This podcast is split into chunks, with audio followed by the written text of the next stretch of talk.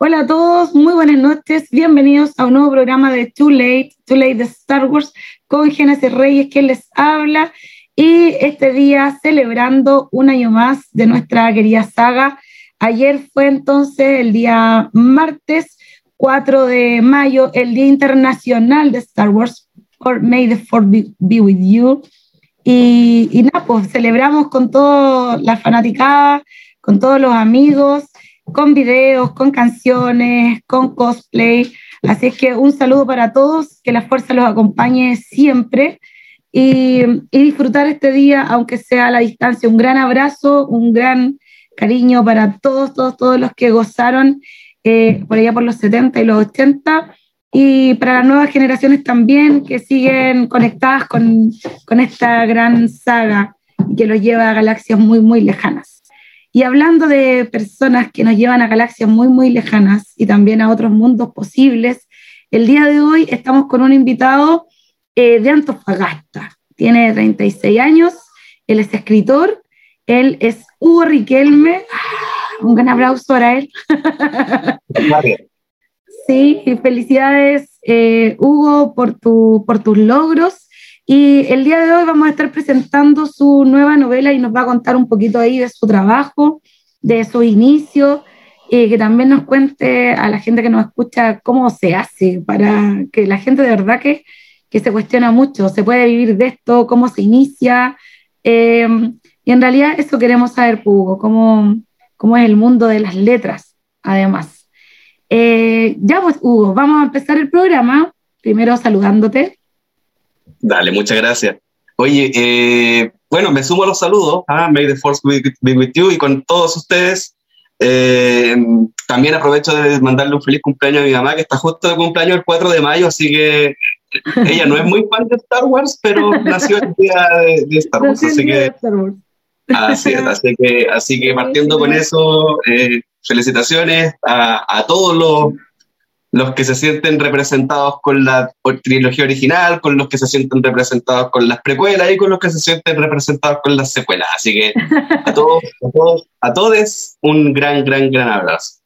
Eh, gracias por la invitación, Jerez, estoy feliz de estar acá tomándome un cafecito a esta hora porque uno es pájaro nocturno y más rato me tengo que sentar a escribir, así que... Qué buena, gracias a ti también por aceptar la invitación. Sé que son ustedes personas súper ocupadas, así que Nada, pues, eh, vamos a empezar entonces y para introducir esta, esta nueva jornada de Too Late, vamos a dejar a, Hugo con el playlist, eh, que yo le doy el pase a él para que presente la canción que va a elegir. Dale, dale Hugo.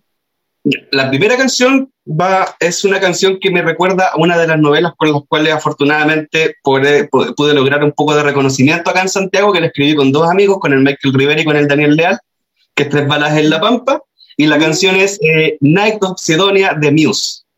¡Wow! Ya, démosle play entonces, sube el, el volumen ahí, que está con sus auriculares a disfrutar.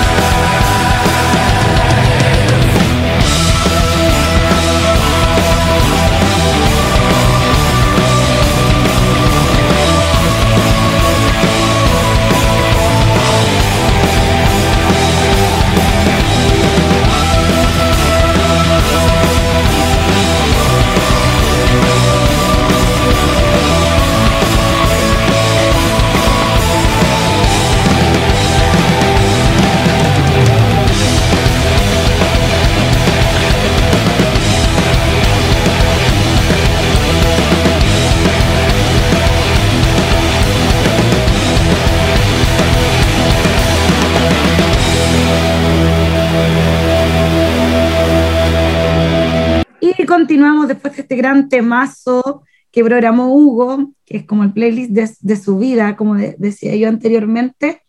Bueno, para, para iniciar entonces esta conversación, espero Hugo entonces que, que te sientas cómodo, que te, que, que te guste este espacio, que le sigas dando ahí like a, todos a todos los programas y darle play un ratito. Y dar gracias también a todos los fieles auditores de, de Too Late y al espacio que es artefactosonoro.com por darnos la oportunidad de salir ahí al aire, en su, espacio radial. Eh, ya, pues, Hugo, entonces tú tienes ahí algunas joyitas literarias de tu autoría y que le vamos a presentar a la, gente que nos está escuchando. Una del hombre solitario, eh, Tres balas de la pampa que dijiste recién y yo tengo un recuerdo por ahí con, con esa novela, después te la voy a comentar. La ventana de. Ay, ¿cómo se llama? Oldu, ayúdame, ayúdame. Old Dubai.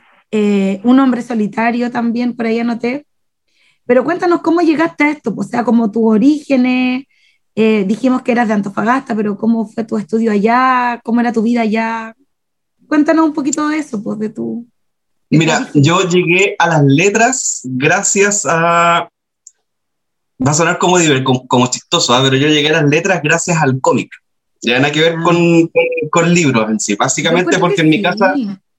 Sí, es una forma de entrar, pero es un lenguaje distinto. O sea, si, si tú te ponías a pensar en la forma en cómo se escribe un guion de cómic eh, y cómo se presenta una historia versus lo que es narrativa tradicional, son lenguajes súper distintos y las cosas se abordan de otra forma. Yo ahora hace poco estoy tomando un taller de, de guion de cómic con el Carlos Reyes y Ah, me he dado cuenta que efectivamente eh, para poder eh, escribir el guion de una, de una novela gráfica, de un cómic, de una historieta, de lo que sea, hay que abordar el lenguaje de otra forma. Entonces hay que hacer como un cambio de chip.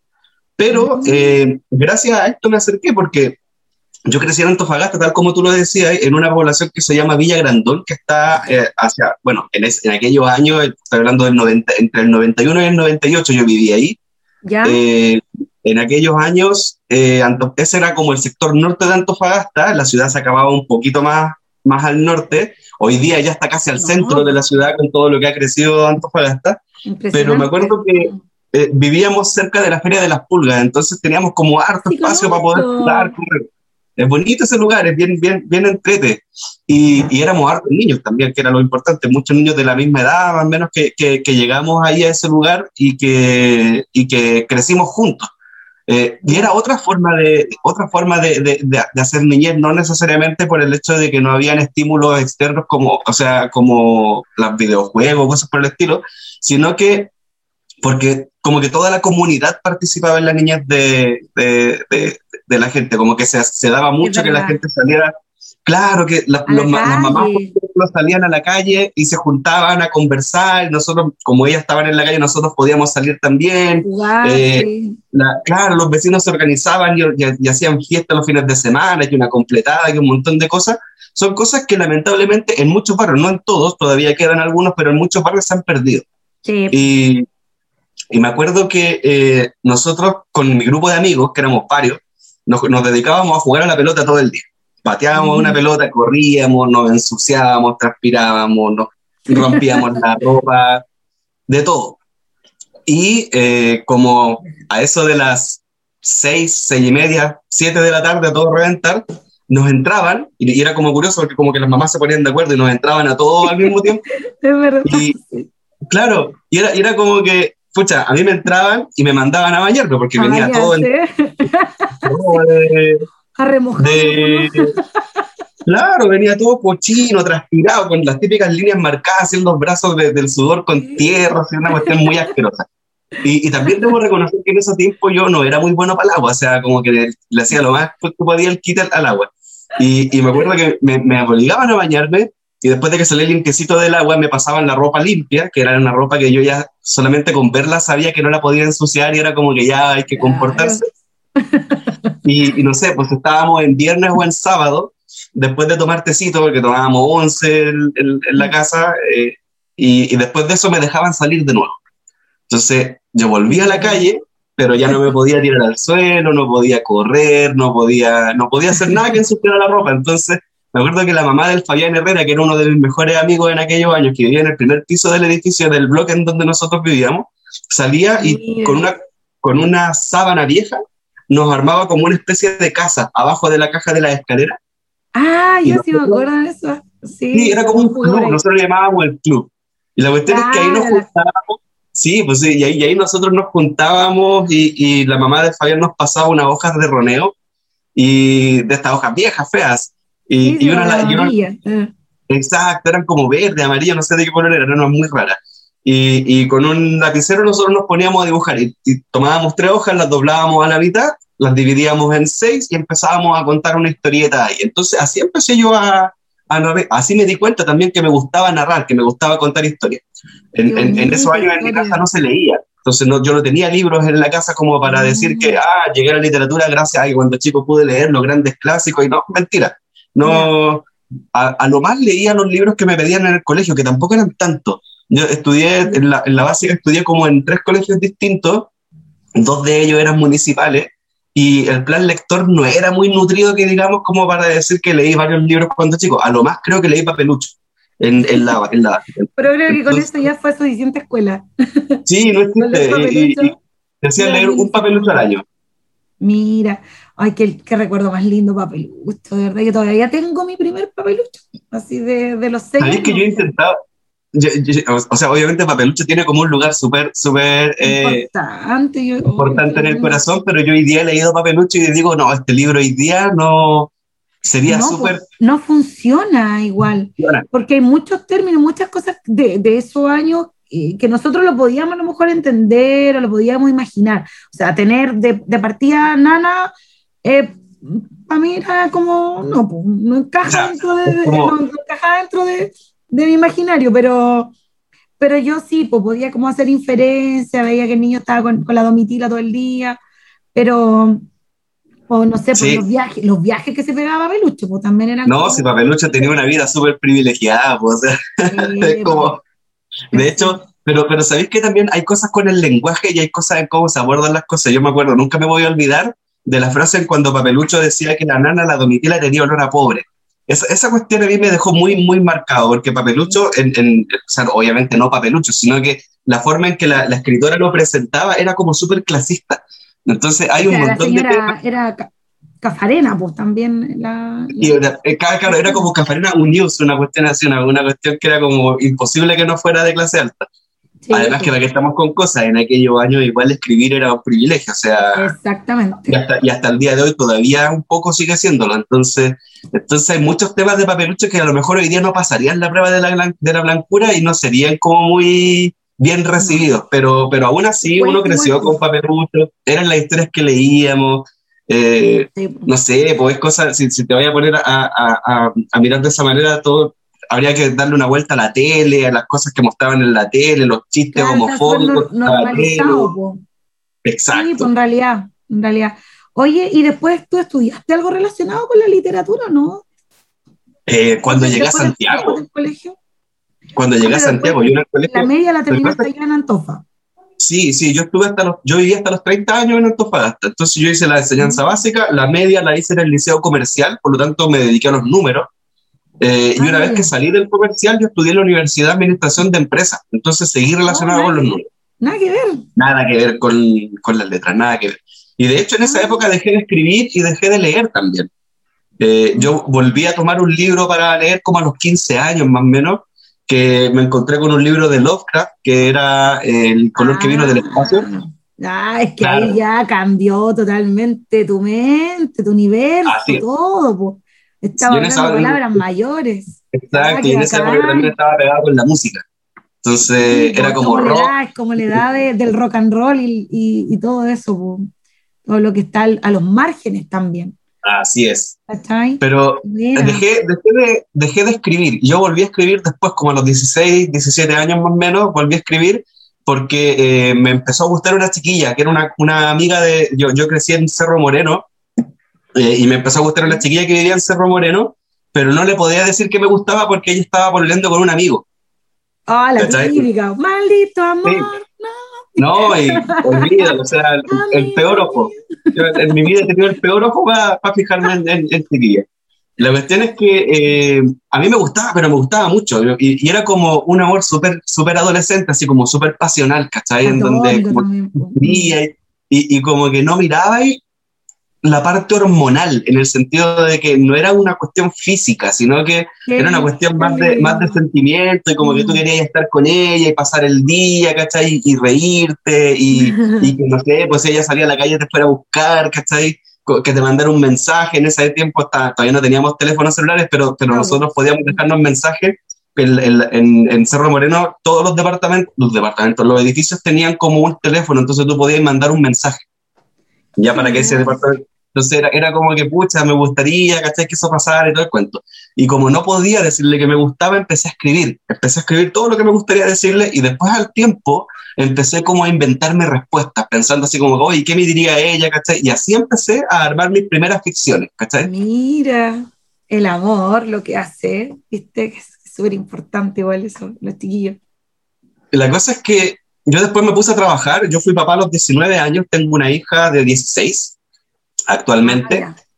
Eh, y, y me puse a trabajar porque obviamente los pañales son caros. Todo, sobre todo la- la- la- el primer año de vida de, los- de los niños es carísimo, o sea, la cantidad de pañales que Carísimo. gastan, la leche, los complementos alimentarios, todo, la los ropa. zapatos, oh my God, Claro, no lo recuerdes que yo también la fui ropa es estudiante, carísima, la ropa de guagua es súper cara mamá y, la- trabajadora. y la usan re poco. Entonces es como que tenéis que tener mucha plata para poder eh, aguantar ese primer año.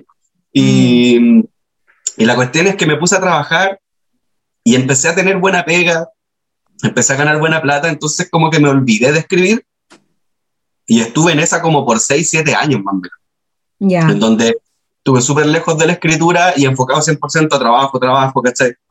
A ganar plata, me pegué mis viajes, compré cosas y todo el cuento. en el norte siempre, po, que allá igual Sí, en el norte siempre. Yo- yo en ese año estuve trabajando en minería y en minería tú ganáis plata. Claro, otra cosa. Entonces, sí, otra cosa. Entonces, eh, me pasó que en algún momento, cuando ya logré estabilizar mi carrera eh, laboral, en algún momento como que empecé a sentir, no sé si has visto alguna ilustración en donde te representan la, la depresión y se ve una persona y se ve como un puntito en el Sí. pecho que de a poco va creciendo hasta que al final se lo come, ya, más o menos eso empecé a sentir yo, pero, pero no era depresión, sino que era como un vacío que sentía, ¿cachai? Como que de pronto me empecé a dar cuenta algo. Exacto. y como que todos los días yo despertaba y decía, ¿sabes que esta cuestión no me gusta? En, en- puta, podré ganar mucha plata, podré eh, tener plata para viajar y todo lo que quiera, pero, pero no me gusta levantarme y hacer esto todos los días.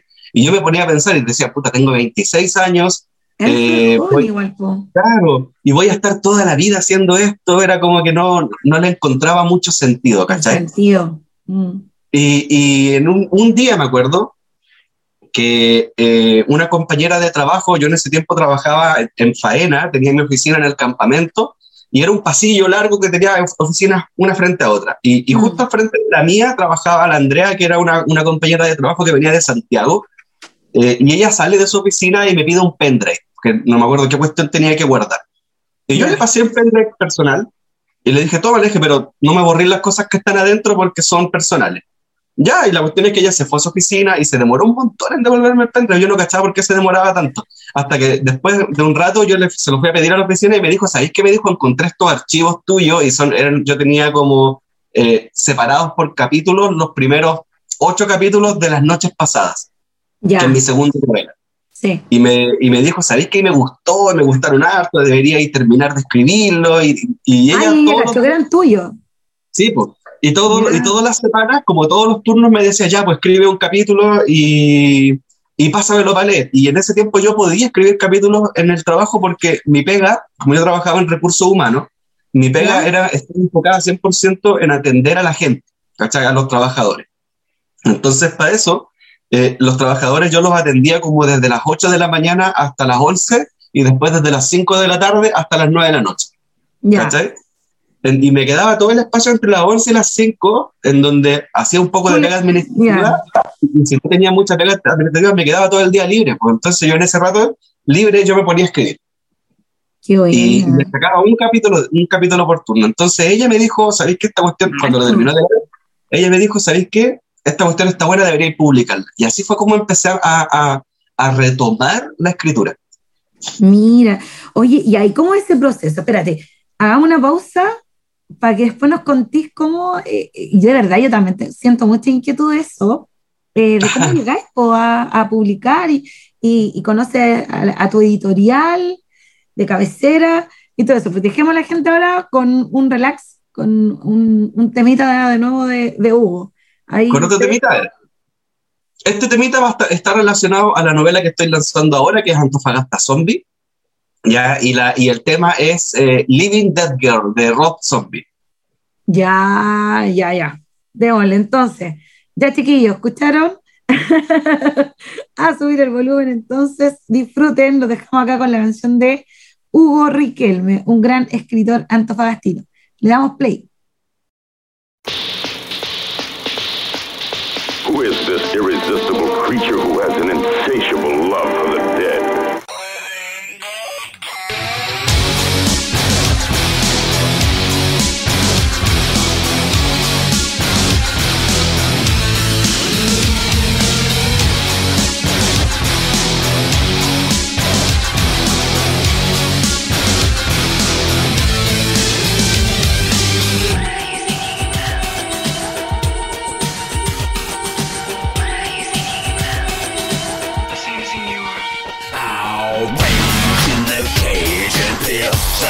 the stage is only one score away to bring the giant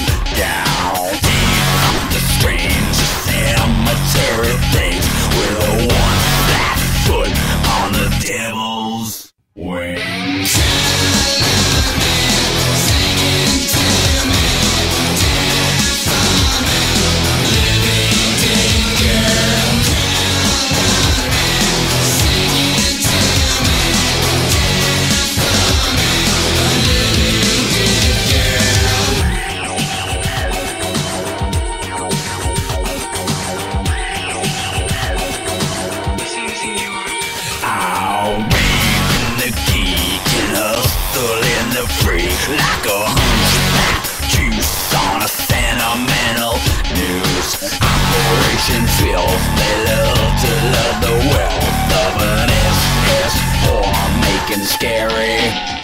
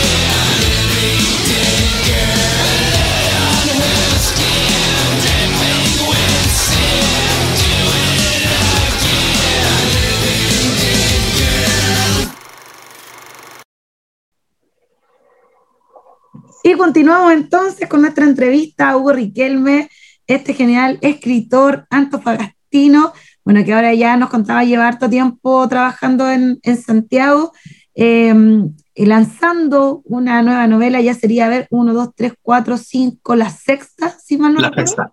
Sí. La sexta, la sexta novela de Hugo Riquelme, imagínense. Así que hay que leerlo, hay que buscarlo. Ahí después nos va a dar los datitos también de cómo comprarlo. Hay poquitas ediciones de lanzamiento, así que hay que jugársela po, por la escritura y sobre todo por, por ahí, por nuestros compatriotas, hay que partir en casa. Ya, Hugo, entonces, eh, estábamos ahí en tu inicio, tú eh, estabas trabajando en las mineras, eh, tu compañera de trabajo, oye, gracias a ella también, hay que sí. que te empujó un poco. Por introducir el pendrive. sí, mira, increíble lo que son las cosas. Y, y después cuéntanos, ¿cómo se llega a ser, a, a ser escritor? A, a- a que te conozcan, tú presentáis tus proyectos a distintas editoriales, me imagino, ¿cómo fue ese paso? Y hay alguien que te abre las puertas. Cuando, cuando yo me decidí a publicar las noches pasadas, la verdad es que era súper ignorante del tema. Eh, ¿Cómo así? no sabía cómo funcionaba, no, no sabía a quién preguntarle tampoco. eh, el- a pesar de que, de que soy de la generación que nació eh, análoga y se tuvo que convertir en digital, yo era como súper malo para buscar cosas en internet. Y me acuerdo que eh, iba caminando por el centro de Antofagasta y en la Plaza Colón eh, había una feria que se llamaba Feria Crea Arma tu Libro, Ya. como de editoriales independientes. Y yo me acerqué a la, a la feria a mirar y en los stands había muchos, muchas editoriales independientes y también editoriales autogestionadas, que son de, de autopublicación. Y Sí, me acuerdo que yo andaba, con, an- andaba como con un libro que era como una, una cuestión súper rústica que había hecho de encuadernado, y una cuestión que, Ah, que había en un tierno. librito. No tenía edición, no tenía nada, simplemente era como que imprimí las hojas nomás y las y la, y la empasté, una cuestión súper fea. Y me acuerdo que yo llegué a, presentar, a preguntarles qué, qué, qué podía hacer para que lo revisaran, si es que les interesaba publicarlo, etcétera. Y el, el organizador de la feria, que es un escritor de Antofagasta, lo tomó y me dijo así como que no, sabéis que esta cuestión nadie la va, la va a querer comprar, nadie la va a querer ¿Cómo se leer. llama el tipo así como para No, no la vamos a qué. Él sabe quién es. Ah, Eh, solo él sabe. Sí, sí, y me, y me dijo que no, que, que el libro nadie lo iba a pescar porque a nadie le iba a interesar leer un libro de ese estilo y la, la, la. ¿Y cuál era el estilo? Así como para... Era, era una novela, Se era las noches pasadas. La cosa es que las noches pasadas era una novela de vampiros, ¿ya? Y es una novela de vampiros, pero al estilo de Anne Rice. Son vampiros góticos, eh, en donde el- la clave, del, o sea, el, el objetivo de la historia es más o menos hacer un contraste, porque todos tenemos la gran fantasía de ser eterno y de ser vampiro, de ser glamoroso y todo el cuento, y acá el- el- la idea de la novela era mostrar que vivir para siempre no es tan, tan entretenido, que, que obviamente eh, es un tema que se termina convirtiendo en una maldición. Claro. ¿ya? Entonces, de eso se Sí, trataba al la novela. adolescente le encanta eso, po. Y al adulto Sí, joven igual. po. Pero como te decía en Antofagasta, lo, como te decía en, en detrás de cámaras, en Antofagasta, eh, en, en aquellos años el círculo literario estaba compuesto por gente más dedicada a la poesía, a la Mm. poesía, a filosofar, a temas un poco más intelectuales. Y lo que es literatura comercial no tenía mucho, mucha cabida. Entonces, eh, igual ahora yo lo miro para atrás y digo, sí, igual entiendo que no lo pescaran, ¿cachai? Estaban equivocadísimos, pero eh, hoy, hoy día yo entiendo que no lo pescaran. En su volada, La cuestión es- porque yo, como te decía, yo la conozco. Yo fui un par de veces también, igual me compré algunas cositas por ahí, y claro, eran como otro tipo de, de relato, otro tipo de textos, eh, también mucho anarco, mucho, Sí. mucha literatura y mucho ensayo, harto ensayo Sí. que tiene que ver con, con la anarquía. Y igual yo también me compré algunas cositas por ahí, po, de algunas Es que, revistas. es que ese- eso es lo que pasa, que la, la literatura va para mucho. Tú podías hacer muchas Sí, cosas con po. literatura, muchas cosas. Eh, entonces, tratar de, tratar de lugar nomás. claro, tratar de reducirla a un solo nicho no tiene ningún sentido. Qué lata. Y la, cuestión, la cuestión es que después de que me dicen esto, me llama un gallo de un stand y me dice, oye, me dijo, caché que andáis buscando editorial, mira, ¿sabéis qué? Acá hay algunas editoriales y me pasó un montón de tarjetas de editorial. ¿ya? De- y, y- lo primero que yo noté es que eran todos de Santiago. ¿ya? Ah, Entonces, en Antofagasta yo dije, chuta, en Antofagasta no hay editorial. Como te decía, yo era súper flojo, no me puse a buscar en internet, entonces ya filo, dije, yo me quedé con las que me pasaron y me puse a mandar, a, me metí a internet y ahí sí me puse a revisar en páginas web qué editoriales tenían páginas web, a ver si es que habían comentarios de las editoriales, eh, a mirar el catálogo un poquito, para cachar que fueran más o menos medianamente serias, ¿cachai? Y, y me acuerdo que así llegué a Editorial Forja, que es la primera editorial que me publica, eh, pero cuando llegué a Forja, yo el manuscrito que les mandé no fue en las noches pasadas, yo el manuscrito que les mandé es uno que empecé a escribir en paralelo durante mi- mis últimos años en minería, que se llamaba, eh, que se llama la eh, Saga de un hombre solitario. ¿Ya? El-. Exacto, ese libro nace por, por lo que yo estaba viviendo en ese momento. El, el protagonista, de hecho, es un tipo que está súper desencantado de su trabajo. Ah, Y, y a mí me estaba pasando lo mismo. Entonces, claro, y a, a mí me hacía más sentido, a mí me hacía más sentido partir con ese libro que partir con las noches pasadas, primero porque las noches pasadas ya me habían dicho que no iba a funcionar, yo le había creído a este gallo que me dijo que nadie iba a querer leerlo. Entonces, eh, eh, yo dije, ya, me la voy a jugar con, con Saga de un hombre solitario. La cuestión es que mandé el, el- el manuscrito, yo en ese tiempo todavía no lo tenía terminado. Eh, me faltaban como, que habrán sido unas eh, 20, 30 páginas del, del libro para terminar. Y, y lo, lo leyeron en la editorial y me dijeron, ¿sabéis qué? Sí, más o menos es de la línea que nosotros estamos buscando, pero termínalo de escribir y cuando lo termines volvemos a revisar. Ujú.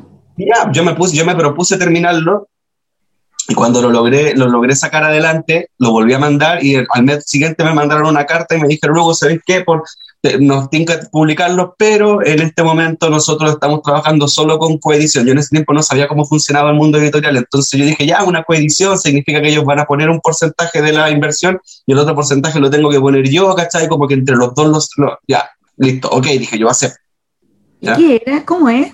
A ver, explícanos, que yo tampoco. Lo que pasa es que en el mundo, en el mundo editorial tú tenés varias formas de llegar a, a publicar. Una de la primera forma Ya. para llegar a publicar es que tú autopubliques tu libro, o sea, que tú pagues un editor, que tú pagues un diseñador, que tú pagues un ilustrador para la portada y que tú pagues la imprenta y tú te encargues de hacer la distribución en librería y obviamente las ganancias del libro son 100% tuyas.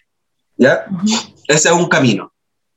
El otro camino es trabajar con editoriales de coedición o editoriales de pago que le llaman. Oye, espérate, Hugo, y eso, por ejemplo, alguna persona que tenga algún material, eh, ¿cuánto, ¿de cuánto estamos hablando? No, es harta ¿Debe plata. ser totalmente autónomo e independiente? Es harta plata. ¿Cuánto? Así como un... Es que depende mucho del material que tenga, depende mucho de cuántas páginas sean, depende mucho de cuántos libros quiera hacer. Ya. Sí, depende de muchas no, cosas, pero es harta plata, un- o sea, es por lo menos un número. ¿Un palo para cuántos ejemplares? Yo diría que para 100, Oh, ya.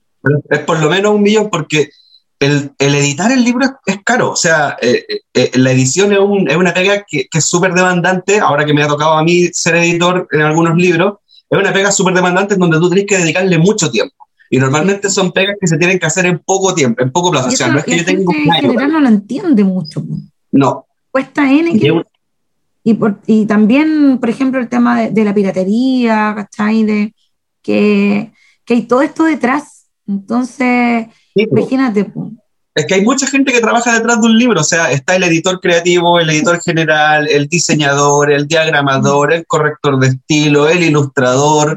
eh, hay, el- hay un montón de gente que está detrás. Bueno, después de eso tenía el personal administrativo de la editorial, tenía la gente de bodega que se encarga de, de cuidar el libro. A las distribuidoras, tenía un montón de gente detrás de un solo libro. Entonces, Claro. entonces la piratería destruye todo eso, porque la piratería solamente requiere que alguien agarre un manuscrito listo y lo imprima. Y se acabó. Mm, Y todavía no menciona al escritor, el escritor, el escritor que también es parte de esa cadena eh, de un libro pirata, el escritor no gana ni uno. Entonces, si a ti te gusta un escritor y tú querías apoyar su trabajo, comprando pirata no es la forma. ¿Cachai? que por otra vez No, porque- eso. Que él me decía que, por ejemplo, con, con gente que de verdad, porque bueno, él ya es súper masivo, que, que de verdad le cuesta, chiquillos que de verdad eh, le interesa que le lean y, y le da lo mismo en realidad si, si no sé, po, son cabras de colegio pronto que le hacen leer y, y, le, ha, pasado, y a mí también me ha pasado que he estado con escritores con Marco Antonio La Parra, le contaba la otra vez, y chiquillos míos, porque fírmame el libro y era pirata, pues entonces era así como, qué plancha, pero. pero.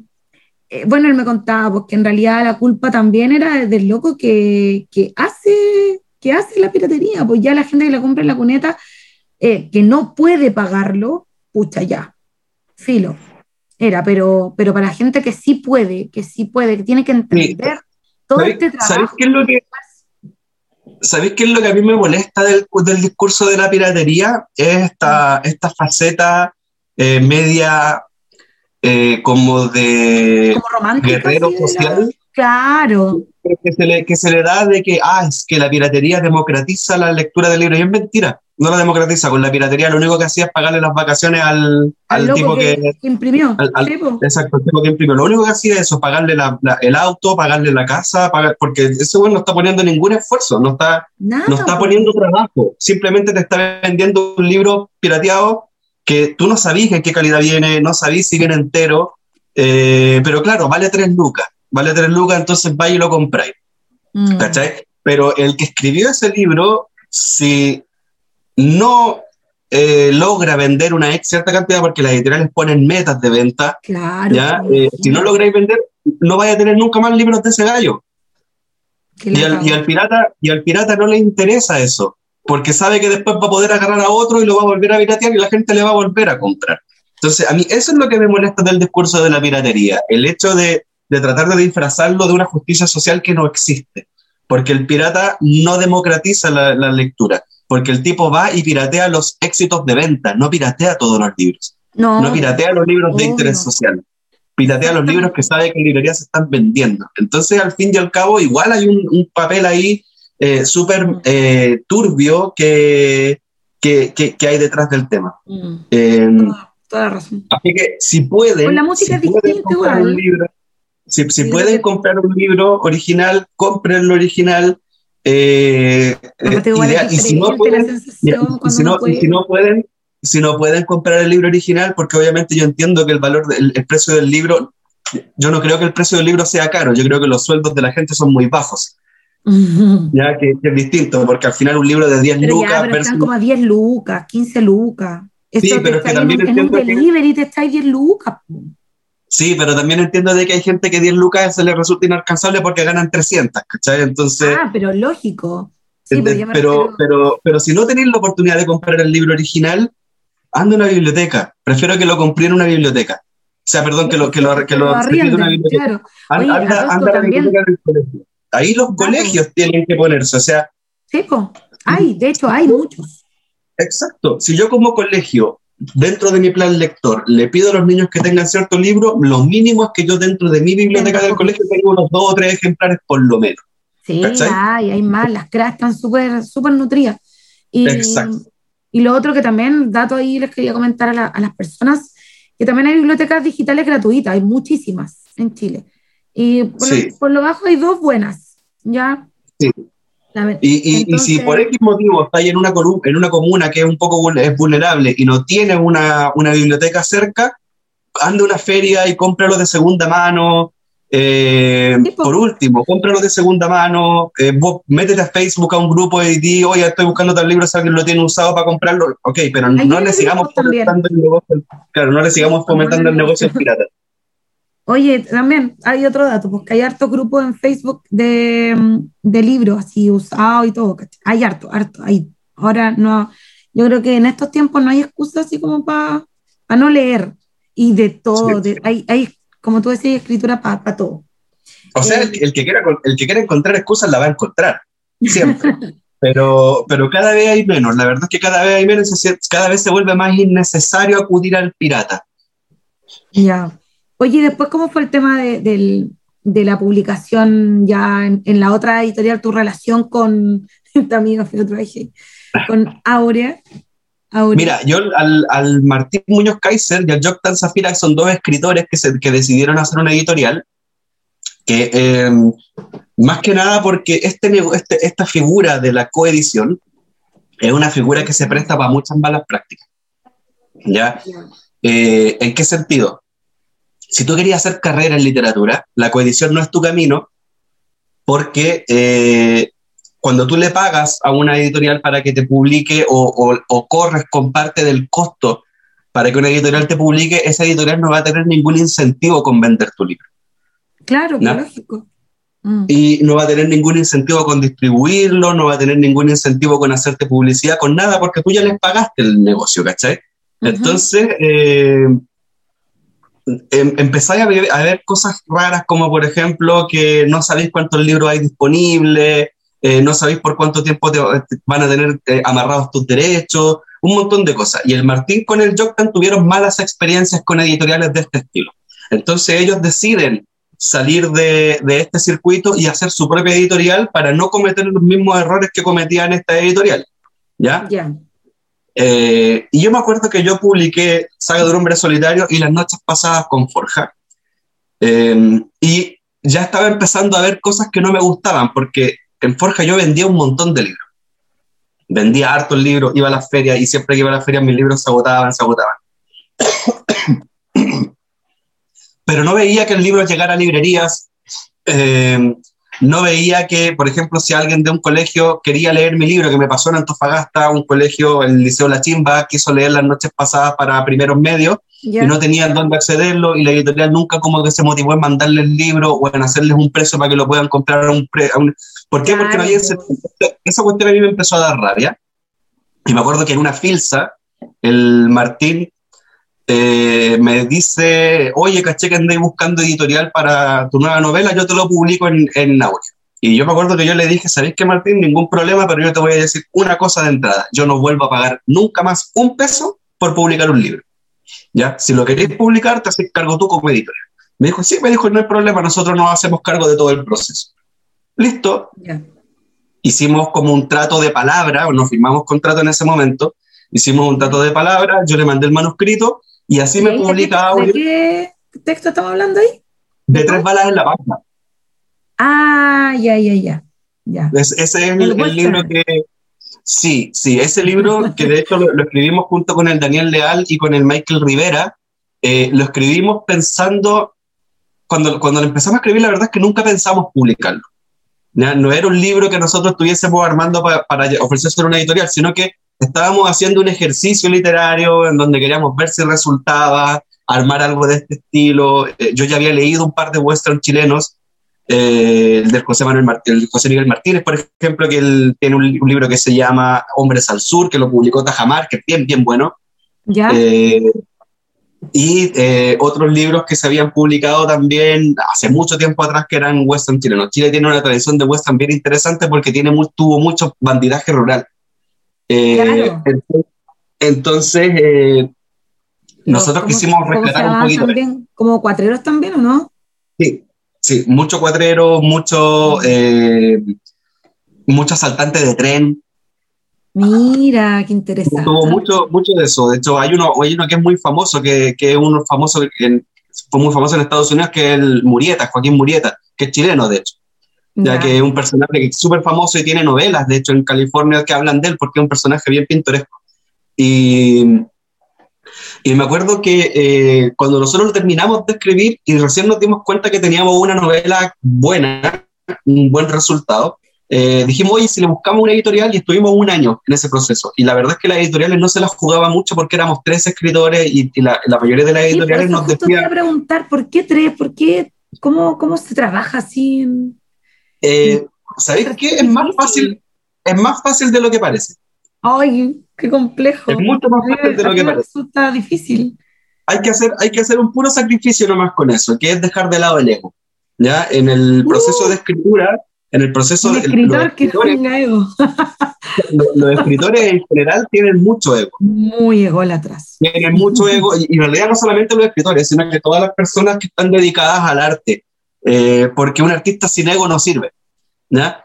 Eh, entonces, eh, me acuerdo que nosotros, cuando yo llegué a Santiago en 2016, dije, necesito hacer comunidad y, conocer a los otros escritores que hay en, Santiago para poder generar redes, que yo en ese momento venía con mi cabeza súper ejecutiva, como era lo que venía haciendo en mi trabajo. Entonces yo necesitaba Claro. hacer redes, conocer gente, hacer contacto. eh, Oye, pero ahí tú ya habías dejado la pega. Sí, sí, yo dejé la pega en enero del 2016 y en febrero me vine a vivir a Santiago. ¡Wow!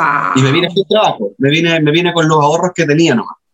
Wow. Y la cuestión es que ahí yo dije, ya, voy a empezar a convocar escritores porque quiero ver si es que podemos armar una antología, por último, de cuentos tipo western, pero ambientados en cualquier parte de Chile y que cualquiera hable de lo que quiera. Ya. ¿ya? Y, y le mandé mensajes a muchos escritores, a muchos escritores chilenos. Eh, y de todos los escritores chilenos me contestaron pocos. Sabéis que hay algunos que ni siquiera me, me pescaron, hay otros que me dijeron de lleno, de partida, me dijeron no. Eh, el Martín Pero- Muñoz Kaiser, el- Pero tú eres la diferencia de decirte que no. Sí, por lo menos, por lo menos. El Martín Muñoz Kaiser, por ejemplo, que terminó siendo el editor, me dijo, ¿sabéis qué, Hugo? Te estáis metiendo en un cacho, las antologías son un cacho, no, no, no lo hagáis. Y me dijo, por eso yo no voy a participar. Ya, no importa, yo seguí. Y el Michael, que yo en ese momento el Michael no lo conocía, o sea, sabía quién era porque estaba publicado en la misma editorial que yo, pero nunca había conversado con él en persona. Le mandé un mensaje y como a los dos minutos me contesta, ya, bueno, démosle. Así como súper entusiasmado. Súper motivado. Exacto. Y yo, de, de todos los escritores a los que les mandé mensaje, al único que conocía y que era mi amigo era el Daniel Leal. ¿ya? Y el Daniel no me contestaba, pues, no me contestaba, no me contestaba, y pasaban los días y no me contestaba. Entonces yo dije, chuta, a lo mejor no entendieron muy bien cuál es la idea, así que voy a escribir el primer capítulo, para que, o sea, mi, mi cuento, para Ya. que ellos vean de qué se trata, a ver si con eso se motivan. Y yo me acuerdo que escribo el cuento que termina siendo el primer capítulo de la novela, se lo mando al Michael, se lo mandé al Daniel, eh, y el Michael me dice, oye, ¿sabéis que me gustaron los personajes? Me dijo, yo quiero trabajar con el personaje del indio. Eh, así que Ya. él armó su propio cuento con el personaje del indio y, y pasó el tiempo y el Daniel me escribió y me dijo, ya me dijo, sabéis que ahora sí voy a meterme a participar, tengo tiempo, así que voy a tomar al personaje de la rubia, que era el otro, el otro bandido que yo estaba presentando, que están inspirados en una banda de cantantes reales de Antofagasta. Y la cuestión es que cuando esto fue como en agosto, septiembre por ahí, del 2016. Y en enero del 2017 nos juntamos con el Michael y con el Daniel por primera vez, los tres en persona, eh, y nos fuimos a tomar una cerveza acá mismo, cerca, ahora vivo como a la vuelta de donde nos juntamos. Y nos, eran como las tarde. 6 de la tarde, más o menos. Y nos juntamos a tomar una cerveza, conversamos del tema y cuando estábamos hablando nos dimos cuenta que estábamos contando la misma historia. Entonces ahí dijimos, ¿sabes Buena. qué? Y en vez de hacer cuentos separados, no contamos una sola historia que termine en esto y nos pusimos de acuerdo más o menos qué es lo que íbamos a hacer, cómo íbamos a tratar a los personajes aquí y allá. Creamos un grupo de WhatsApp y de ahí en adelante toda la comunicación fue por WhatsApp. Oye, voy a hacer esto en este capítulo, les tinca, ya, sí, dale, o no, sabéis que mejor hacer esto, y, y ahí nos íbamos ¿Cómo conversando. se dirían como por capítulo? Nos dividimos por personaje. Cada uno iba a abordar el arco argumental de un personaje. Yo una Entonces- vez fui a, a la Feria del Libro de Mapocho Ajá. y me acuerdo que estaban ahí, po. eran ustedes. Sí, en la Filsa del 2017, que fue la última que se hizo. Sí, por la última. del 2018, 2017. perdón, 2018, fue la última que se hizo. A ver, espérame. Sí, porque tengo fotos incluso por ahí en tu stand con, con la pistola y, la- pistolas y y el gorrito. Ay, Mira qué coincidencia. Que de hecho para esa, para esa feria, eh, nos- la editorial se había acabado la primera edición y la editorial hizo una segunda edición especial para la Filsa de 300 ejemplares, que era como un- una edición de colección, que tenía una portada exclusiva y, era todo exclusivo. Y, y me acuerdo que esa, esa se, se vendió completa en esa, en esa feria. Se, se vendieron los 300 ejemplares en esa feria y ahí nosotros nos dimos cuenta que, wow. Era exacto, dijimos tipo, wow, tenemos, tenemos algo que podría llegar a ser importante, ¿cachai? Eh, la cuestión es que después de eso no volvimos a trabajar juntos porque en realidad eh, cada uno estaba en sus propios proyectos, ¿cachai? Teníamos como... Diferentes formas de enfrentar la literatura. Al Michael le gusta mucho el género del terror. Eh, el Daniel estaba desarrollando eh, Los Navegantes y yo estaba buscando también qué cosas hacer con mi con mis letras, ¿cachai? Entonces ahí me acuerdo que ese día cuando vendimos el último ejemplar de Tres Balas en la Pampa de la segunda edición, el Martín me comenta y me dice, oye, y, y esta cuestión le fue bien y se hacía una segunda parte. Y yo le dije, ¿sabéis qué? No, no voy a hacer una segunda parte, pero voy a hacer un spin-off. Y voy a tomar al personaje del flaco y voy a hacer un spin-off con este personaje. Y ahí Y nació ahí- un hombre sin nombre. Un, un nombre sin nombre. Ay, ¿y Exacto. ahí cómo te fue con eso? Bien, esa, con, esa, con esa novela de hecho gané dos premios. Con, gané el premio Forestal, la mejor novela de ficción el año 2019, y gané el International Latino Book Award como mejor novela de, de aventura y drama en Estados Unidos con, con uno, en qué 2020. genial. ¿Y cómo, cómo tú lo, lo, lo tenés que postular para que, para que entre al, al concurso? Ahí tú vas Sí, los libros- concursos literarios. Lo, lo que pasa es que estos, estos concursos nosotros los conocimos a través de una escritora antofagastina que está viviendo en Estados Unidos, que es la Andrea Amos. Que hoy día la Andrea está publicada en Penguin Random House y pronto va a salir su libro publicado en España también. El, ella, me acuerdo que el 2016, en una feria de libros en Antofagasta, en la Filsic, yo la conocí y ella se llevó mis libros para Estados Unidos, pero se los llevó porque intercambiamos. Ella me pasó los suyos y yo le pasé los míos. Y la Ah, cuestión es que en el año 2018, la Andrea me avisó de que, el, de que las noches pasadas la había inscrito en un concurso eh, y ganó, de hecho, las noches pasadas, el primer lugar como novel- mejor novela de ficción adulto. Y, y así nos- yo conocí que hoy existen concur- concursos literarios fuera de Chile. Y ella me mandó como los links para que yo me meta a revisar. Y claro, son concursos que, a diferencia de lo- del concurso en Chile, que está organizado por, por eh, no sé, por el, el Ministerio de Cultura, Era por la revista. Paula. o por, o por las municipalidades o por cosas por el estilo, allá los concursos literarios están organizados por fundaciones sin fines de lucro, organizaciones sin fines de lucro, por una ONG, que normalmente están ligadas a la alfabetización de, eh, de comunidades vulnerables, ¿cachai? Entonces ellos lo que hacen es, tienen una, una página en donde tú te inscribes con tu libro, pagas un fee de inscripción para poder participar en el concurso, lo que se recauda con ese fee, ellos lo invierten en libros para, para ¿cómo se llama? Para crear Ah. bibliotecas en las comunidades vulnerables, ¿cachai? Para poder dejar a la... Y, y la, y la organización, eh, después de esto, tus libros y todos los libros en realidad que llegan, que son un montón los libros que participan, eh, son evaluados por un jurado y este jurado decide cuál libro eh, resultó mejor y en el caso del North Texas Book Festival premia cuatro categorías y de las cuatro categorías elige tres, o sea, categorías en español, porque tienen en español y en inglés. En español son cuatro categorías y de las cuatro categorías que premian en español, premian a tres libros. Ya. ¿ya?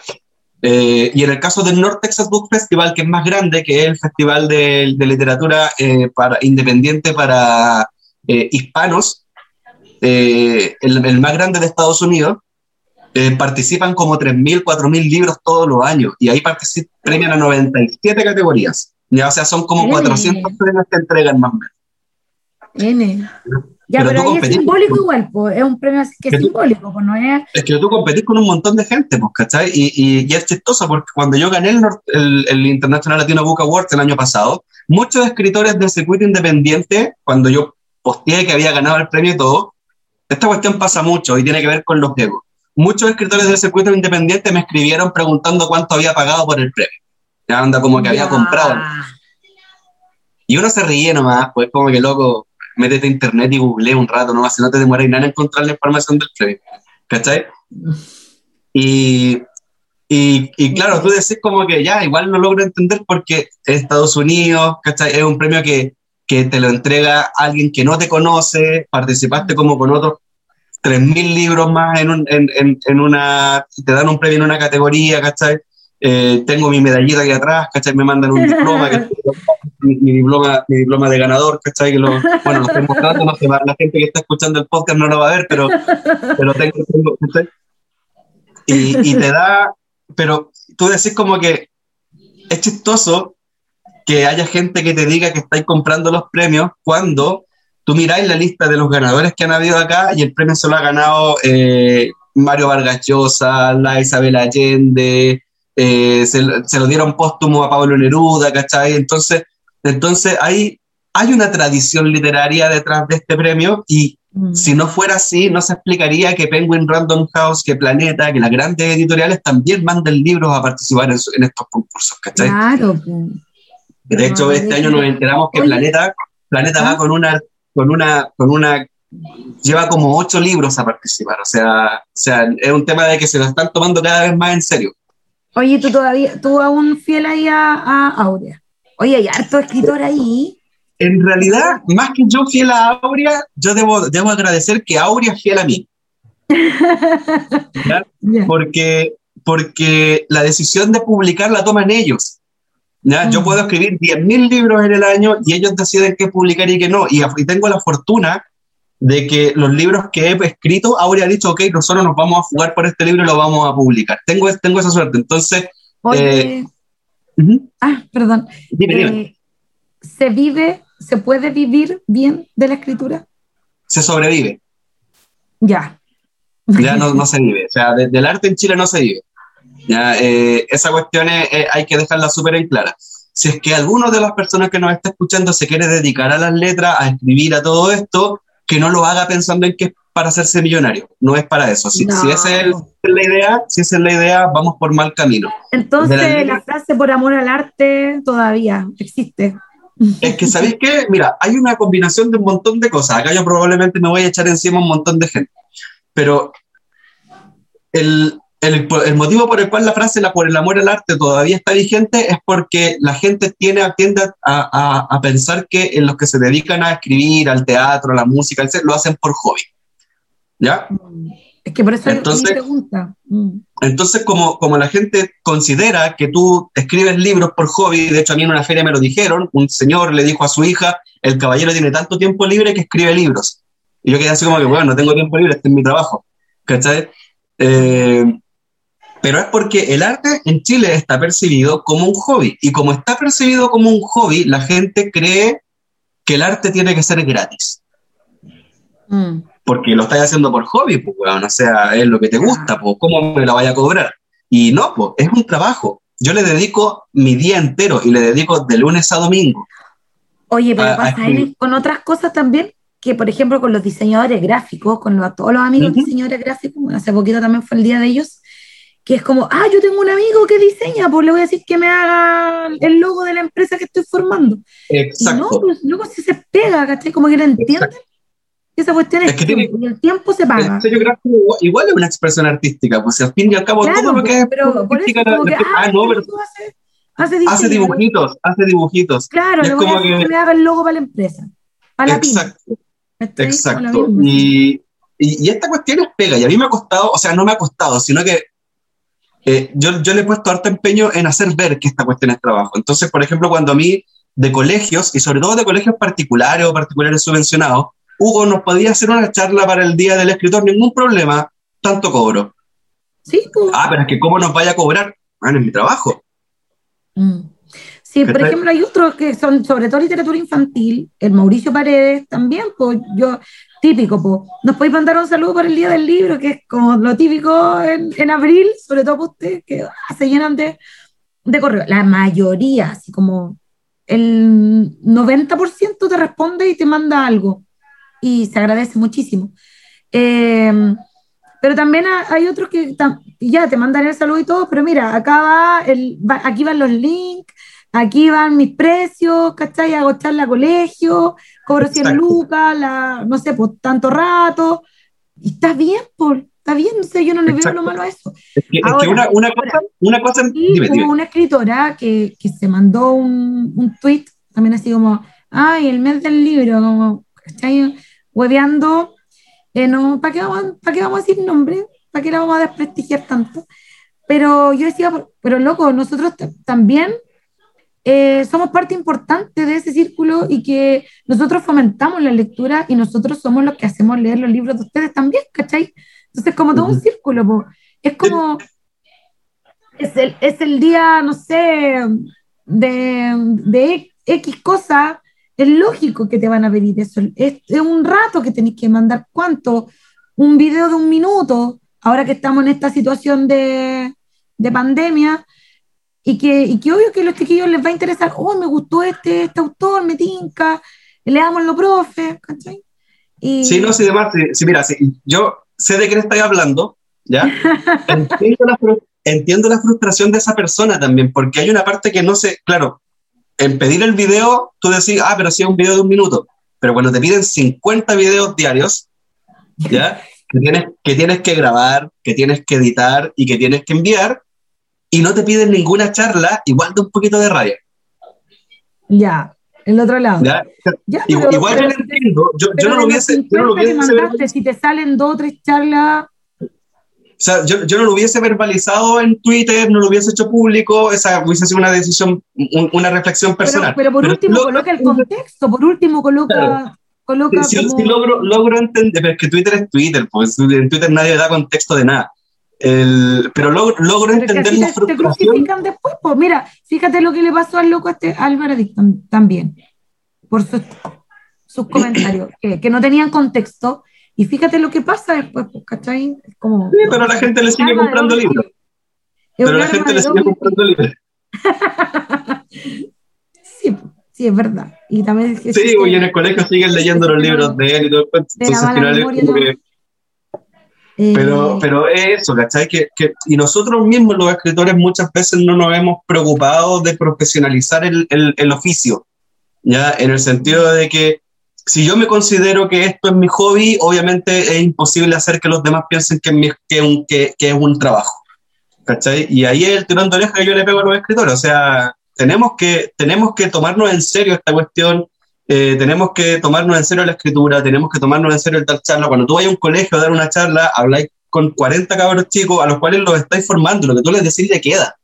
Sí, pues sí, eh, también aparte, de verdad, que, le, que, le- que les marque, como te digo, y cómo Sí. sea, y cómo sea la actitud también, porque te van a decir, profe, no, este viejo nunca más, no lo haga leer nunca más, porque mire cómo es, cómo es de Sí, pesado, pues. cómo nos trató Sí, y todo. y, y es- y es- entendible, pues, ¿cachai? Si al fin y al cabo tú al, Pero al- ya, pero niño... mira, de, la, de la tipa que estamos hablando, que, que, que comentó eso de la pesadilla de grabamos un videito, pucha, también tiene ahí fondos de cultura y gana más hartas lucas, pues que tampoco estamos hablando de una persona que, que está iniciándose, ¿cachai?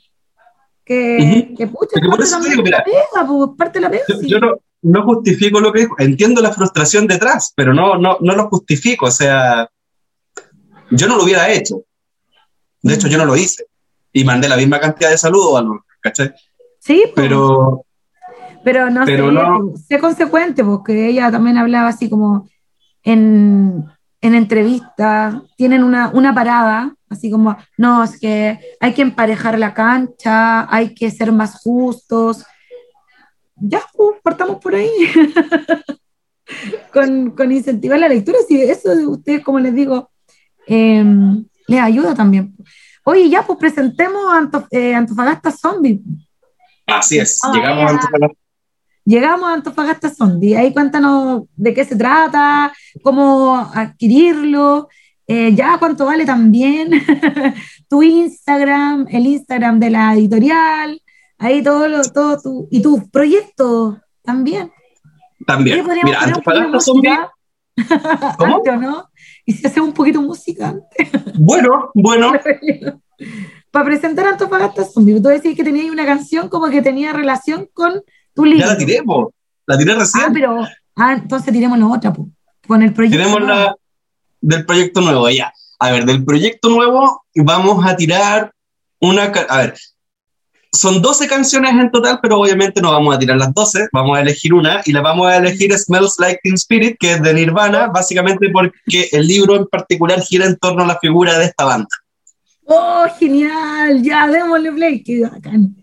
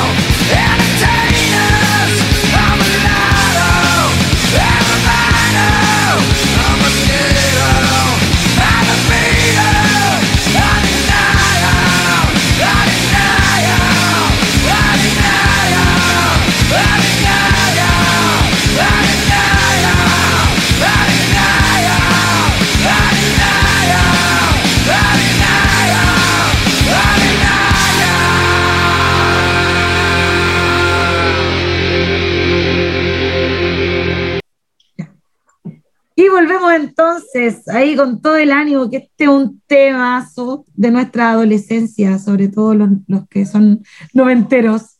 Así es. Todos los noventeros. Nos acompañó Nirvana en el colegio, en nuestro audífono sonaba ahí Kurt Cobain y a todos nos dolió. En la radio, nos terminó aburriendo en la radio, Nirvana. También fue verdad, en la rock and pop, que era como el icono. Oye, ya, entonces enfoquémonos ahora en Antofagasta, Antofagasta Zombie. Ya. Démosle, Mira, ahí. Antofagasta Zombie es una novela que es parte del universo de eh, Chile Zombie o Zombies Chilenos, que es un universo que creó Aurea en el año 2018 con una antología que se llama Zombies Chilenos, ya que, que básicamente responde a una pregunta eh, que el Martín Muñoz Kaiser, que lideró la antología, preguntó, ¿qué creen ustedes que ocurriría en Chile si hay un apocalipsis zombie? Y la respuesta fueron 15 cuentos de 15 escritores y escritoras eh, chilenos, en donde cada uno dio su propia visión del fenómeno zombie. ¿Ya? Entonces tú en esa antología te encontráis con zombies de virus, zombies vudú, zombies de, de todo tipo Qué de. Ya. Entonces, el Martín con eso inicia un universo, ¿ya? En donde eh, la piedra angular es esta antología y un libro que se llama Valparaíso Zombie, ¿ya? Ya. Eh, que es el libro que se supone que da inicio al universo zombie de Aurea Ediciones. Y la idea de Aurea es que se narre el apocalipsis zombie en diferentes ciudades de Chile. Ay, qué buena. Entonces, hoy día tenemos Valparaíso Zombie, Chiloé Zombie, Chile Zombie y viene ahora Antofagasta Zombie como una novela dentro del universo. Lo importante es decir que Antofagasta Zombie no es una novela secuela, no hay que leer los otros libros primero, sino que es una novela independiente, autoconclusiva, pero que narra el, el apocalipsis zombie en la ciudad de Antofagasta. ¿Ya? A mí el año pasado Y hay referente, hay nombre, hay familia. Hay de todo, ahí. hay de todo. O sea, el, el- el que conoce Antofagasta va a saber en dónde ocurre porque está súper bien, o sea, no está súper bien, está súper descrito eh, los lugares en donde ocurre, en donde ocurre la, la, la Ay, historia. Y cuéntanos algunos, cuéntanos algunos, pues así como. Sí, para- mira, lo que pasa es que, espera, an- antes de llegar a eso, esta historia nace en octubre del año pasado, después del lanzamiento de Chiloé Zombie, de una presentación que hizo Aurea con Chiloé Zombie. Viene, eh, a mí el Martín me escribió y me dijo, Hugo, ¿sabéis que podríamos, no tenemos ninguna historia de zombie en el norte? ¿Podríais hacer Antofagasta Zombie? Y yo la verdad es que como que la dudé un poco, porque a mí no me gustan los zombies, ¿ya? Nunca me ha gustado el zombie como personaje, nunca me ha gustado el zombie como monstruo. Pero eh, conversando y conversando, encontré que era una buena forma de abordar temáticas eh, que tenían que ver con la muerte. ¿Ya? Y me acordé de un montón de cosas, por ejemplo. Mm. Exacto. Me acordé que en Antofagasta el año 91 hubo un aluvión, ¿ya? En donde Claro. murieron 144 personas. Hay 93 personas desaparecidas. De eso, de, de ese aluvión, nunca más se encontraron sus cadáveres. Eh, se levantó una plaza, que es la plaza de los eventos, arriba de la tierra que bajó de la- del, del cerro, que es un pedazo de tierra que le comió espacio al mar. Eh, y se construyeron unas piscinas aluvionales. Dime.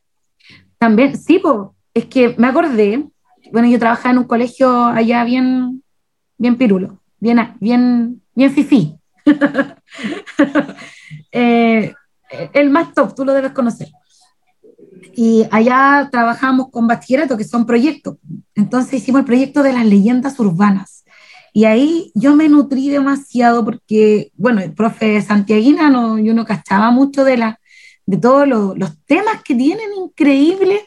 Por ejemplo, estaba el de, el de la historia del bombero que se aparece ahí en el centro. Estaba En, la el- en la, en la- en la segunda bomba, la compañía. número 12. Sí, pues fuimos ahí y toda la cuestión. Está también en, la, en una bencinera hay una casa antigua que ahora es de unos arquitectos. Y ahí se supone que se escucha a un niñito tocar, que, era un, que un fantasma y la gente lo ve. Y el Sí. otro, bueno, en la explosión, este, este accidente ferroviario que hubo también, que, que hay, una, hay una grutita, incluso. Eh, sí, y ahí también conocí, pues, el proyecto era la leyenda urbana de Antofagasta eh, que también hay una villa que está arriba de un cementerio, pero así, eh, tal cual como en las películas, y eso pasó en Antofagasta y es real, y es así, y fue por la peste que llegó y la fiebre, la fiebre amarilla con, con las embarcaciones, ¿cachai? A finales del siglo XIX, si no me equivoco. El- la peste negra, la peste bubónica. Sí, y, y llegó acá, hasta allá, perdón, ya, ya no, ya no ya. y llegó Hay un libro del Pato Jara, hay un libro del Pato Jara que se llama Dios nos odia a todos, que se trata de eso. Mira, yo, de- bueno, del Pato Jara también, lo te quiero invitar. Eh, bueno, leí de aquí se ve tu casa, que ahí también es súper interesante porque tú al, al chiquillo que es nortino, te decís, ah, en ese edificio es. También hay una niñita que, que- que hay un, un, un, no sé, un, un espectro que también en, en eso, en el curvo, que también se Sí. aparece y se escucha y toda la cuestión. Y, ¿y cuál es el otro que de Pato Jara que, que también, así como que tú estuvieses en Antofagasta? Bueno, el antipop que lo estoy leyendo ahora. eh, Casi todos los libros del Pato Jara son como Sí. viajar a Antofagasta. Es viajar, estar ahí en el norte. Y el que no lo Sí. conoce, bueno, o viajáis con Hernán Rivera Letelier, pero ya como a, a tiempos más antiguos, y con el Pato Jara es como en, en los 90. así, o- o- Así es. y es como, es, genial eso, bueno, para el que conoce. Pero mm, continúo ahí con, con Antofagasta, Zombie, que, Sí. ¿hay alguna Es que la- ahí? ¿Hay alguna ano- analogías? ¿Tiene de eso? Sí, hay muchas cosas que quise meter dentro del fenómeno zombie. Mira, a mí lo, lo primero es que yo quise desligarme del zombie de virus, de este zombie de, de laboratorio y toda cuestión, sino que me dediqué 100% al zombie clásico, que es el que se levanta de las tumbas, el muerto revivido. ¿Ya? Eh, esa fue prim- la primera premisa, la primera regla que me puse. Mi- mis zombies son muertos revividos. ¿Ya? Eh, la segunda regla que me puse es todos los zombies que vamos a ver en la historia, porque son cinco arcos argumentales, en los cinco arcos argumentales los zombies que vamos a ver van a representar algo que tenga que ver con visibilizar a los muertos. ¿Ya? Eh, por ejemplo, hay un profesor que perdió a su familia en el aluvión del 91. Ya. ¿ya? Y eh, ese profesor eh, vive en la quebrada Baquedano, cerca de, de- de- de una de las poblaciones más afectadas por el aluvión, Y una de las cosas que el profesor se lamenta es que las piscinas aluvionales, que se supone que son las piscinas que se construyeron para que no vuelva a ocurrir, están llenas de basura porque la misma gente va y las ocupa de vertedero. Entonces hoy día las piscinas no sirven de nada. Hay un aluvión y las cuestiones no van a contener nada. Y el profesor se lamenta mucho de eso y dice, pucha, qué fácil nos resultó olvidarnos de todo lo que sufrimos para volver hoy día a vivir en esto. Y volvieron a construir casas en los cerros arriba, ¿cachai? No- no- entonces, el rollo de ese, de ese profesor es ese, es cómo nos olvidamos de lo que pasó en 91. Y los zombies que lo van a atormentar a él tienen que ver con el aluvión del 91. ¿Ya?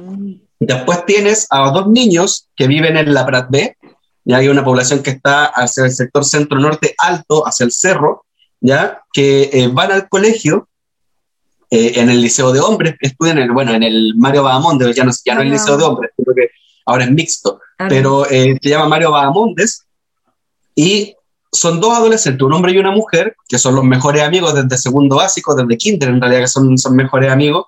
Eh, crecieron juntos y todo, y el cabro está enamorado de una chiquilla del comercial que estudia al frente. ¿Ya? Y yo esto lo, lo- lo puse porque eh, cuando yo estaba chico, me acuerdo que nosotros, yo, yo- cuando yo estaba en la media, yo salía de mi sala y de- del liceo de hombres nos molestaban con un espejo y nos tiraban el sol en la cara con un espejo. Quedaban frente a frente a los colegios. Y la cuestión es que yo me, me acordé de eso y dije, ya, voy a hacer este mismo juego con el espejo, pero es este cabro, enamorado de la chiquilla, que la va a buscar con el espejo para que ella lo mire y se fije en él. ¿Ya? Ya. Y la aventura de estos cabros es sobrevivir al apocalipsis zombie en medio de esta relación media de amor y todo el cuento. ¿Ya? Mm. Eh, después tengo a, a un tipo que vive en el sector norte, en los condominios del sector norte, ¿ya? que está sepultando a su mujer, ¿ya? que de hecho la mujer de él es la primera muerta revivida, eh, y Mm. hay todo un rollo con respecto a eh, el maltrato, ¿ya? el maltrato físico y psicológico Mm. ya abordado desde la perspectiva de, de zombie. Tengo un arco argumental que involucra a Cerro Moreno, la base aérea de Cerro Moreno, y al regimiento La Concepción, que está camino a Cerro Moreno, en donde los dos generales se están disputando, porque como empieza a quedar la escoba en la ciudad, los dos Ah, generales se disputan quién toma el control de la ciudad. El control. Buenísimo. Porque no va a haber respuesta de la política, de nadie. Entonces los dos militares van a decir, ok, ¿cómo nos hacemos cargo de esto? Y hay uno que es más brutal que el otro. ¿ya? Y quiere prácticamente como traer de vuelta los, eh, no sé, pues lo- lo- lo- las viejas glorias del, del ejército, las mal llamadas glorias del ejército, que, ya, ya, ya. que- que la brutalidad, el paso a la caravana de la muerte, todo eso. Y tiene que ver con ese rollo, el, el rollo zombie que ellos viven. ¿ya? Y.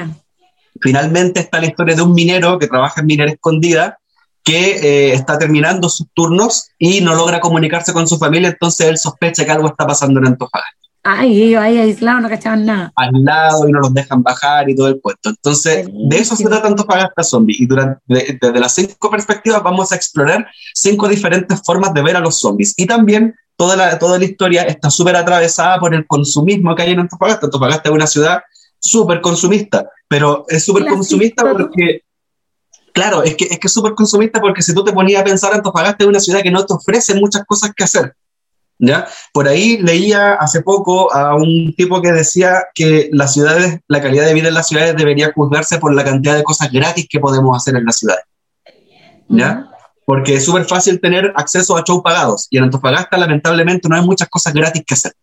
¿ya? Y, la, Mm. y el panorama de muchas familias es ir al mall a gastar plata. ¿ya? Entonces, el mall de Antofagasta, y el mall de Antofagasta está en la costa, al lado del muelle, del Claro. puerto, perdón. Entonces, la gente lo que hace es bajar de los cerros hacia, hacia el mall a consumir. Y durante toda la novela, los zombies bajan de los cerros. Mm, mira tú. tiene como todos estos rollos y estas metáforas que solamente el fenómeno zombie te permite explorar, ¿cachai? Mira, qué buena, qué entretenido. Mira, ya, entonces vamos a, a- a hacer la promo de, de para que lo busquen entonces. Ya, primero tu Insta, que, ¿dónde te podemos seguir? A mí, a mí me pueden encontrar en Instagram en arroba h.a.riquelme, ¿ya? Arroba Arroba h.a. H.A. Riquelme. Riquelme. Es Exacto. tu Instagram. ¿ya? De ahí nos llevas. el sorry, y con el tema de, de Antofagasta Zombie, solamente decirles que hay poquitos libros disponibles, se mandaron a hacer solamente 300, ¿ya? ¿Qué quiere decir esto? Que van a haber como 100 a la venta porque los otros 200 se tienen que ir a librerías. Entonces, si quieren un libro, tienen que meterse a la página web de Aurea Ediciones, ya www.aureediciones.cl y reservar el libro que está en preventa. Está a 10 mil pesos en preventa con despacho a domicilio a todo Chile. Eh, pues, ya se están acabando, quedan poquitos, me avisaron de la editorial que quedan súper pocos, así es que el que quiera el libro, métase ahí, resérvelo y le va a llegar a- directo a su casita. ¿Por qué? Ay, Porque si no van a tener que ir a también. buscar librerías. En Aurea también, pues, en, en el Instagram de, de Aurea, ¿cómo es? Está directo Es Aurea Ediciones Chile. Arroba Aurea Aurea. Ediciones Chile. arroba Aurea Ediciones Chile. Oye, ahí también hay es. harto, hay harto escritor ahí, tam- sí. Sí, El- son como 60 escritores más o menos. Imagínense. Eh, pero eh, ellos tienen distintos, distintos temas o se encasillan más como terror, gótico, ciencia ficción. Mira, el fuerte, eh, el fuerte del, del catálogo de Aurea es ciencia ficción, terror y fantasía. Ya, ficción. Pero también tienen otros temas, también tienen realismo mágico, ahora viene una antología que se llama Matapiojos, que es una, una- una antología de literatura, ¿ya? Tienen western, los, las tres balas en la pampa y un hombre sin nombre, y Little Sadie, que se publicó hace poco también, que es western. Eh, tienen eh, género splatterpunk, que es para mayores de 18 años. Eh, tienen, tienen un catálogo que se está ampliando cada vez más, pero el fuerte, fuerte de Aurea es ciencia ficción, terror, fantasía. Y novela gráfica. Tienen una, una que se llama Huitlanantú, que la escribió el Inti Carrizo y la ilustró el Diego Zúñiga, eh, que es una novela de Ah, ciencia ficción famoso con base mapuche. Exacto. Súper famoso él. El- Esa es por, la, por ahora es la única novela gráfica que ha publicado Aurea. Ya. Ay, qué bueno. Oye, fue pero genial compartir contigo, Hugo, esta mañana que estamos grabando. Todo el mundo lo sabe, todos los amigos lo saben. Pero salimos aquí. ¿No que la era miércoles? es miércoles. a las- Deberían ser como las 11.20 de la noche, más o menos. Por lo menos. Es tardecito. Así que, bueno, oye, ¿y alguna conexión tuya con, con Star Wars, Hugo? ¿Hay alguna, alguna historia, alguna anécdota, algún... De Star Wars, mira, a mí me gusta, yo soy fanático de, de la, de la trilogía original. A mí me gusta mucho la trilogía original de Star Wars. Básicamente me gusta mucho El Imperio Contraataca, es mi película favorita de toda la saga. Eh, Otro- y- otro no, de lejos, de lejos es, es- es mi favorita de toda la saga. Eh, mira, yo con Star Wars tengo una relación de amor-odio. ¿Ya? Ya. En el sentido de que no toleré, no soporté las últimas, la última trilogía, no me gustó para nada, pero sí me gustó Mm. mucho, por ejemplo, la saga Rebels, me gustó mucho Clone Wars, la serie, eh, me ha gustado mucho lo que han hecho con el Mandaloriano, un montón, con el universo expandido. No le perdoné nunca a Star Wars que saquen del canon Legends, por ejemplo. Ya. ¿ya? Esa decisión que tomó Disney no la, no, la, no la perdoné nunca porque pucha que era rico el universo de Legends y que habían cosas bien interesantes que se podían explorar, etc. Eh, ahora, entiendo que la última trilogía no es para mí, o sea, la última trilogía está dirigida a las nuevas generaciones, no a mí. Por eso es que tampoco hago mucho show al respecto. Mm, Eh, pero, claro. Pero lo único que te podría contar como anecdótico de Star Wars es que yo las películas cuando las vi, las vi en televisión abierta y las vi traducidas, eh, dobladas al español coño. ¿Y por qué? Joder. No me acuerdo, porque el- en, en el canal que las vi las, las tenían dobladas al español. Entonces, yo me acuerdo del Mascatabacos, de Lucas Trotacielos, eh, del Reverso Tenebroso, de cosas, de esas cosas me acuerdo mucho cuando estaba chico del Reverso Tenebroso, Lucas Trotacielos, Mascatabacos, Chu- Chewbacca era Mascatabaco, o sea, era una cuestión bien chistosa. Ah, primera vez que escucho eso. Qué divertido. Oye, y allá me imagino también en, en Antofa era como los canales que llegaban. Pues, Tenía. ITVN, el canal 13 y el canal de Antofagasta, no había más. Después llegó Chilevisión, pero años después llegó Chilevisión, llegó el Mega, pero tenía súper poca oferta. Sí, ¿cachai? po, de hecho, entonces- yo me acuerdo que tuve primero cable que, que, que Chilevisión. Imagínate. Oh, Hugo. Oye, genial conocerte, hablar contigo, que nos cuente entonces de, de tu experiencia, de, de, de tu vida, de escritora a tu nueva vida. Eh, y nada, pues agradecida, agradecida. Espero que te vaya pero excelente con la venta de, de tu última novela y seguir en esto, porque se nota que, que hay harto talento y hay harto amor ahí, porque de verdad era un hombre súper jugado y valiente que, que luchó por, por lo que le gusta. po. Así que felicitaciones por eso y todo el éxito del mundo. Que la Muchas gracias. acompañe, obviamente. Ya, pues, gracias a todos, chiquillos. Oye, dejémonos con algún, con algún temita, po. Ahí a, a los radio escuchas. También saludos. Cerremos con, con el tema que, que impulsó la escritura de a Kurt Cobain. ¿ya? Ya. que es el tema de Alanis Morissette, ¿ya? Que fue la primera canción que yo escuché y que me gustó como música, la escuché por allá por el 96 más o menos, que se llama eh, You to Know, del disco Jagged Little Pill de Alanis Morissette, que es Mira. un temazo, temazo. Mira, hace mucho tiempo que no la escuchaba. Genial, te pasaste. Ya, chao a todos, chao a todos. Gracias, Artefacto Sonoro. Eh, gracias por escuchar Too Late. Y nada, pues, que hayan pasado un lindo día de Star Wars el día eh, 4 de mayo. Saludos. Chao, chao. Chao. I want you to know that I'm happy for you. I wish nothing but the best for you both. I know the version of me. Is she perverted like me? Would she go down on you in a theater?